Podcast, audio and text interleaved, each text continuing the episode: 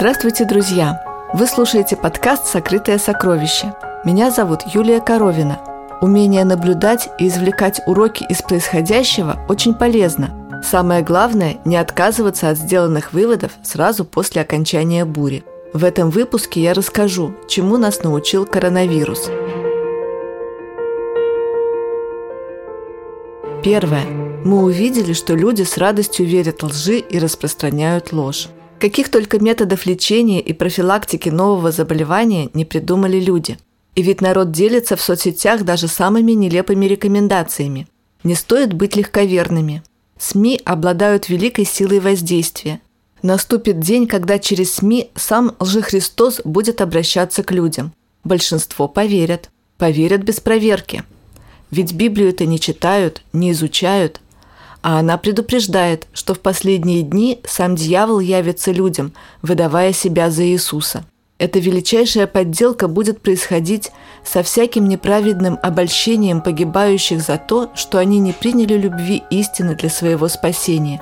И за сие пошлет им Бог действие заблуждения, так что они будут верить лжи.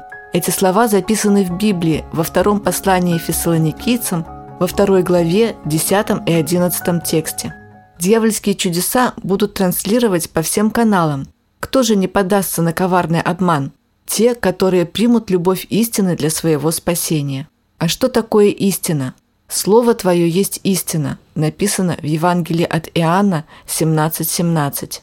Истина – это Слово Божье, Библия. Библия – надежный путеводитель и достоверный источник информации. Обращайтесь к ней. Второй урок. Люди вынуждены признать, что Библия права, но не торопятся следовать ей. Телеведущие вдруг сказали, люди, а Библия это права? Наверное, ее автор что-то знал и смыслил, когда давал советы относительно питания и карантина. Удивительно, но в Библии говорится о правилах карантина и самоизоляции. Для примера прочитаем 13 главу книги Левит, где говорится о кожных заболеваниях. Когда у кого-то появится на коже тела его опухоль, или лишаи, или пятно, и на коже тела его сделается как бы язва проказы, то должно привести его к Аарону священнику или к одному из сынов его священников. Священник осмотрит язву на коже тела, и если волосы на язве изменились в белые, и язва оказалась углубленную в кожу тела его, то это язва проказы. Священник, осмотрев его, объявит его нечистым.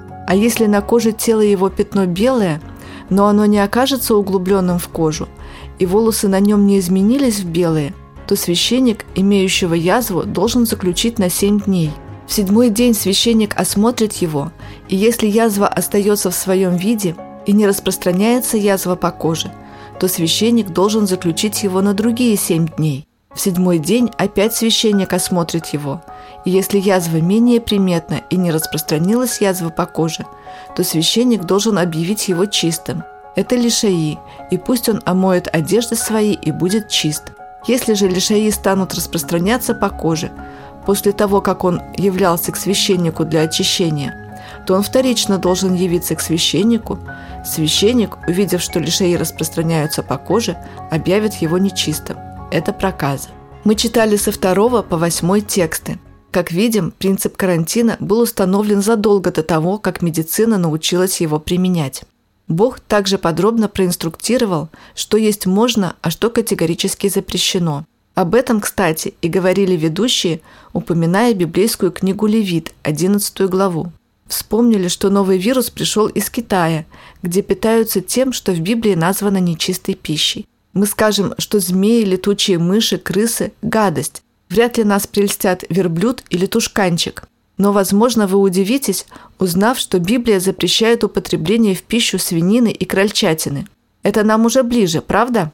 Так чем мы лучше китайцев? Удивительно, что в стране, где многие считают себя христианами, люди находятся в невежестве относительно советов Библии, главного христианского источника. Ну вот, я вам сообщила про свинину и крольчатину.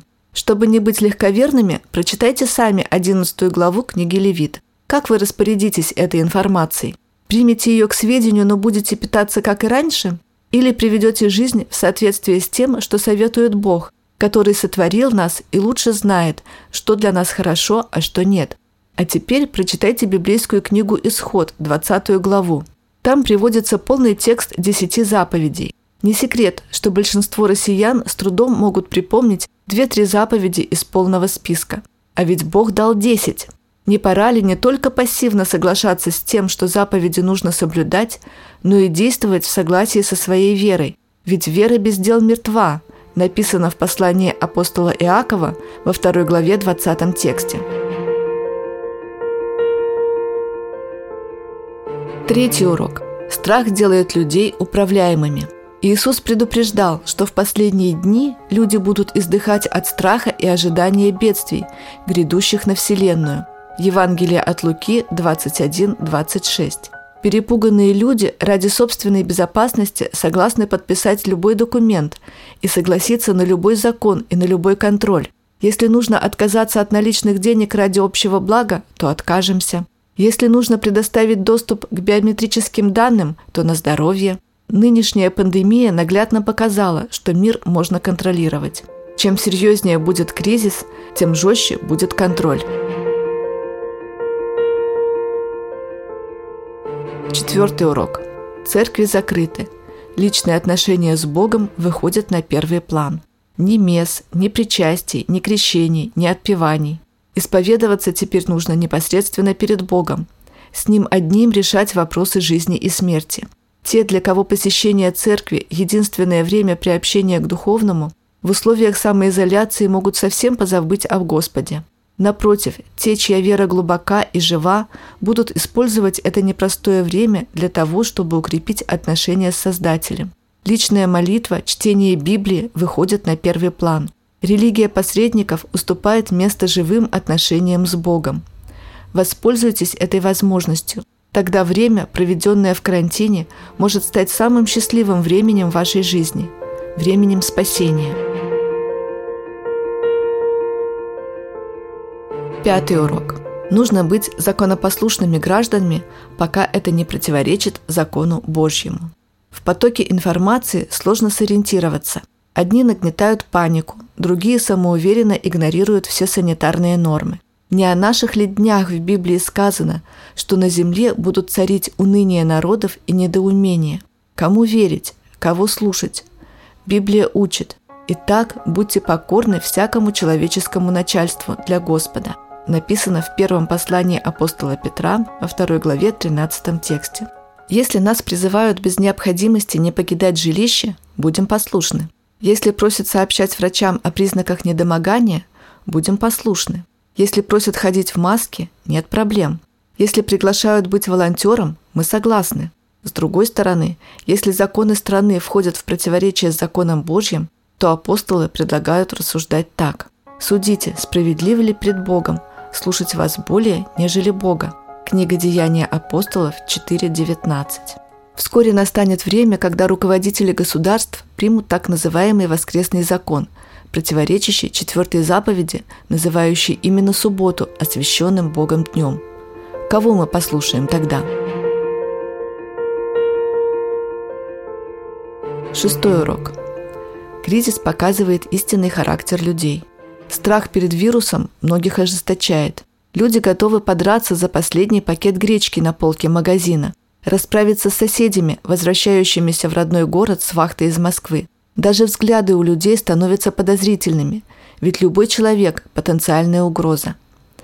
Много молодежи гуляют по улицам, несмотря на запреты. Вряд ли они задумываются, что могут сделать смертельный подарок родной бабушке. А уж если родная бабушка с ними не живет, до чужих бабушек и дедушек дела нет. Эгоизм цветет пышным цветом. Если я не в группе риска, то все можно. С другой стороны, есть те, кто готов поддержать и протянуть руку помощи. Многие стали волонтерами, чтобы избавить от лишнего риска больных и пожилых людей. Есть те, кто, не имея никаких признаков заболевания, для перестраховки в общественных местах надевает маску. И вовсе не для того, чтобы не заразиться самому, а чтобы невольно не причинить вред другим. Чувствуете разницу? К какой группе относитесь вы? Седьмой урок. Миром можно управлять. Пандемия это доказала. До недавних пор было непонятно, как в разных странах могут приниматься похожие законы. Как мировое правительство может распространить свое влияние по всей Земле? Как может быть установлен тотальный контроль, а мир стать цифровым? Недавние события показали, что это вполне возможно. Теперь остается ждать, какая беда настигнет мир после коронавируса и принятие каких законов она повлечет за собой. Бог много лет назад сказал пророку Даниилу о грядущих событиях. «Наступит время тяжкое, какого не бывало с тех пор, как существуют люди до сего времени но спасутся в это время из народа твоего все, которые найдены будут записанными в книге». Эти слова записаны в книге пророка Даниила в 12 главе, первом тексте. У Бога есть особенная книга – книга жизни. Те, кто принял Иисуса как своего Спасителя и Искупителя, кто попросил Его простить грехи и укреплять в ежедневной битве с искушениями, кто каждый день общается с Богом, изучает Его послание к нам, Библию, кто соблюдает написанное в ней, Имена тех записаны в книгу жизни. Им нечего бояться, потому что Бог пообещал. «И как ты сохранил слово терпения моего, то и я сохраню тебя от годины искушения, которое придет на всю вселенную, чтобы испытать живущих на земле. Се гряду скоро». Книга Откровения, 3 глава, 10 и 11 тексты. Перед лицом опасности люди могут много чего наобещать себе, окружающим и Богу, но стоит угрозе миновать, как недавно давшие обещания, с легкостью забывают о них. Давайте извлечем уроки из происходящего, чтобы, вооружившись поддержкой неба, без страха встретить грядущие события. На этом все, друзья. Сегодня я рассказала вам об уроках, которые можно извлечь из пандемии коронавируса. Спасибо, что слушали этот выпуск. Это был подкаст «Сокрытое сокровище». Заходите на наш сайт soccersoccer.net – Подписывайтесь, ставьте лайки, оставляйте комментарии и делитесь с друзьями в социальных сетях. Мы будем очень этому рады. С вами была Юлия Коровина. Всего вам доброго. До встречи в следующем выпуске.